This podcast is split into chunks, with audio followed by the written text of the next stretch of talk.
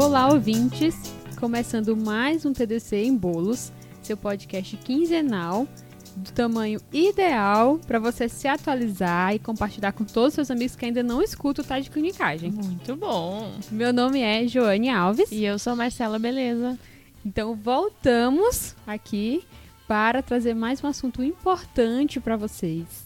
Marcelo, o que a gente vai falar hoje? Hoje a gente vai falar de uma mudança que aconteceu recentemente, que é a recomendação do uso do AS Hã? na prevenção primária de doença cardiovascular. Marcela tá cheia de notícias bombásticas aqui, pessoal. É quase um TDC Report É, hoje. Olha, me- meu sonho fica aqui gravado, que eu quero gravar um TDC Report. Só que o contexto é tão ruim, porque o último foi na vigência da pandemia de Covid, que eu tenho medo. Então, eu não quero me permitir sonhar. Ah, Não, a gente tá esperando a cura de alguma coisa e a gente Aham. grava, pode ser? Pode ser, combinamos assim então. Por enquanto a gente tá no bolos. E hoje a gente vai falar um pouquinho do AS e alguns pontos que a gente vai ressaltar é quam- como que surgiu essa história de usar o AS na prevenção primária, Tá, como que eram as recomendações antes e por que que elas mudaram tá. e dando um spoiler, mudaram porque para muita gente já não se recomenda mais o uso do AS, então a gente precisa saber, o terceiro ponto é o que fazer naquele paciente que usava como profilaxia primária, como é que eu vou agir a partir de agora. Beleza. Então Tá vamos bom. pro primeiro ponto, Marcelo? Isso. Como que a gente começou a usar o AS na cardio? Porque a gente aqui no Brasil não está muito acostumado, mas o AS é um anti-inflamatório. Sim. né? É, nos Estados Unidos é muito comum a gente ver usar uma aspirina para dor, para dor de garganta. E realmente foi assim que a gente começou a usar. Até que no final dos anos 1800, comecinho de 1900, a gente viu que ele diminuía a mortalidade pós-infarto. Aí foi a grande mudança, né? Aí que a cardio viu a droga do momento.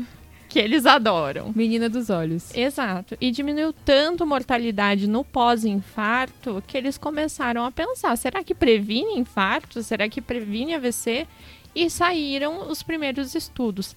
Lá no começo é engraçado ver que eles usavam doses altas de AS, era 300 miligramas por dia na profilaxia, Tá. mas com um evento adverso que a gente vai ter que falar nesse episódio, que é sangramento Sim, né? Esperado, infelizmente. principalmente sangramento gastrointestinal, né? Então, a dose do AS foi sendo reduzida para 100 miligramas dia, 81 miligramas dia, e ficou nessa dose padrão de profilaxia que eu estava comentando com a Jo quando a gente estava na faculdade.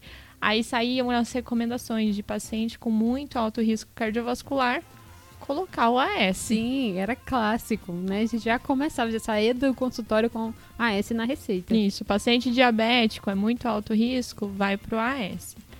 Só que o que, que a gente começou a ver? Que os pacientes continuaram sangrando e a gente não estava prevenindo tanta coisa, certo? Então, em 2019, três anos atrás, saíram três grandes estudos. E aqui eu tô falando de três grandes estudos da CARD. Você já deu a dica que deve ser em milhares de pessoas, né? Isso, tem estudo aqui que é 10 mil pacientes acompanhados por 5 anos, coisa assim. Como os jovens dizem, estudo de milhões, né? Exato, com certeza milhões envolvidos, tá? É, e eu vou falar aqui o nome do- dos três principais que fizeram a gente mudar as recomendações atuais. Então, os estudos são o ASPRI, o ASCEND e o ARRIVE. Tá. Beleza, Marcela. Eu não achei o seu inglês macarrônico, tá bom? Vou Ai, dizer isso pro Zé. Vamos repassar o recado para o Zé. O que, que é interessante de eu trazer aqui três estudos no episódio Bolos? Tá. Que as populações estudadas nesses três, elas tinham pelo menos um risco moderado de evento cardiovascular, estimado aí pelas calculadoras da cardio, cada estudo num jeito específico. Beleza. O Ascend que eu falei, inclusive, era usado só em pacientes diabéticos, Tá. que como a gente já falou é a população de alto risco. O Aspri era só em paciente idoso, que também a gente sabe que tem maior risco cardiovascular, paciente acima de 70 anos. Tá. O Arrive, aí era a população geral, ali meia idade, mas com risco estimado de doença cardiovascular pelo menos entre 10 a 20% pelo score de Framingham. Tá, então no paciente tinha um risco cardiovascular de moderado a alto e mais idosos. Isso, Tá bom. Exatamente. E daí usaram todos esses três estudos, placebo versus AS em dose baixa, para ver se diminuía os famosos MACE. O MACE é uma definição que é bem da cardio, né? É bem da cardio. O MACE, vamos para o inglês de novo? Vamos. São os Major Adverse Cardiovascular Events, ou Tá. seja, os eventos maiores cardiovascular. Aqui entra AVC, infarto não fatal ou morte cardiovascular. Beleza, então quando a gente fala de MACE, a gente tá falando desses três ao mesmo tempo, né? Isso, um grande compilado. Esses três estudos, usando o AS, não viram redução do MACE.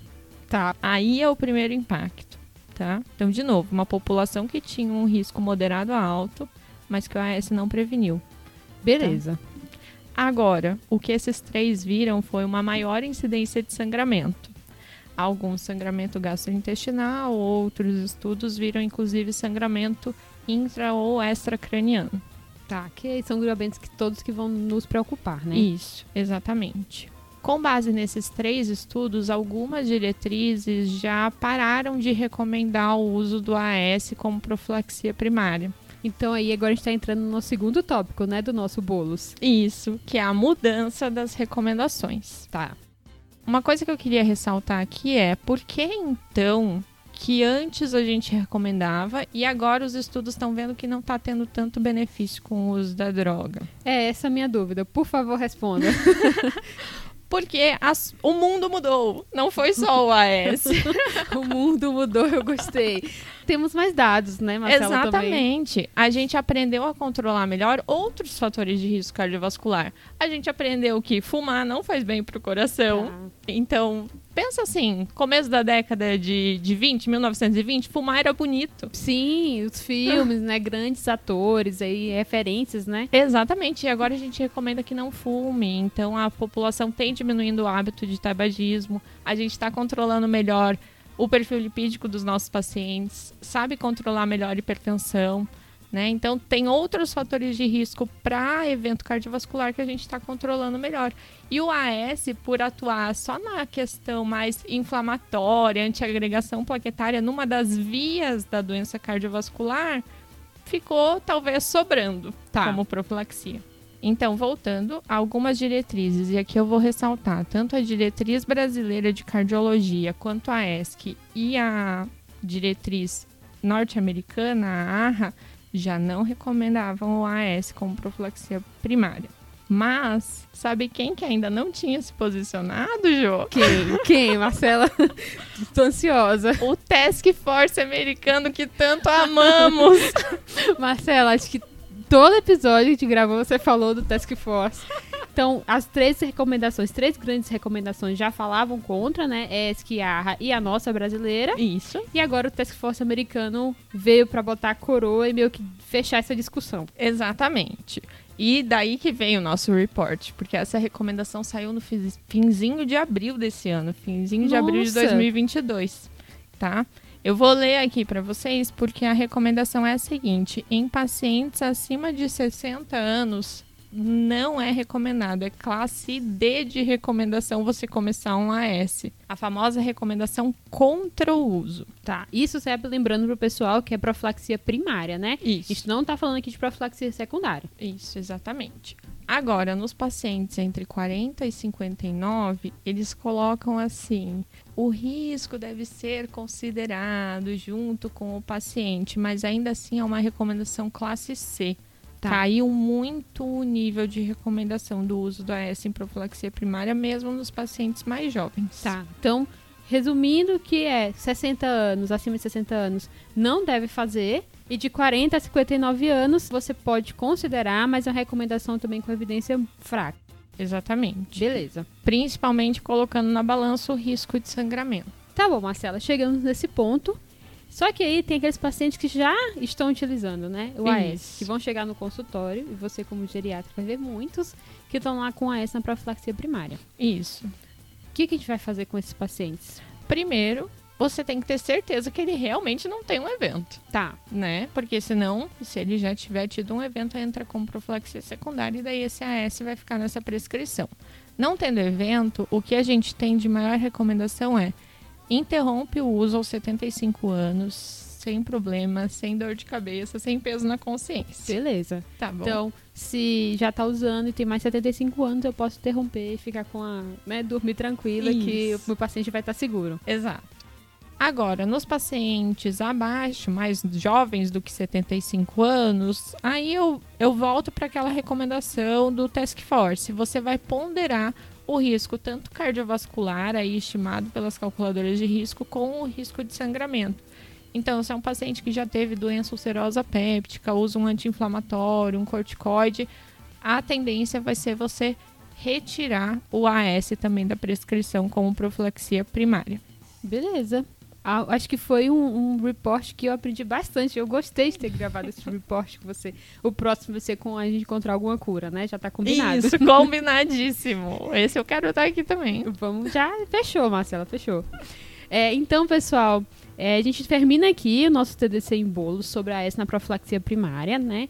Lembrem dessa última atualização que a Marcela trouxe, que a gente já tá falando aqui da que não tem indicação de você fazer no paciente acima de 60 anos. É contraindicado, na verdade. Isso. E entre 40 e 59 anos, Isso, você pode individualizar essa decisão, mas a evidência é baixa. exatamente. É assim, se o paciente quer muito, você não está conseguindo convencê-lo, mas sempre ele tentar não utilizar, porque a gente não está vendo tanto benefício, não. Beleza.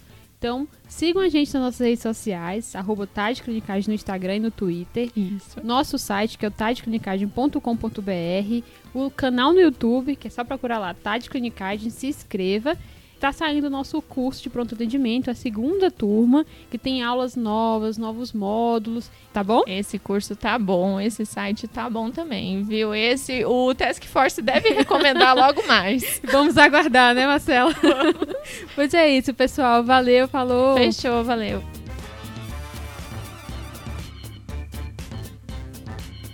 Esse podcast tem como objetivo educação médica. Não utilize como recomendação. Para isso, procure o seu médico.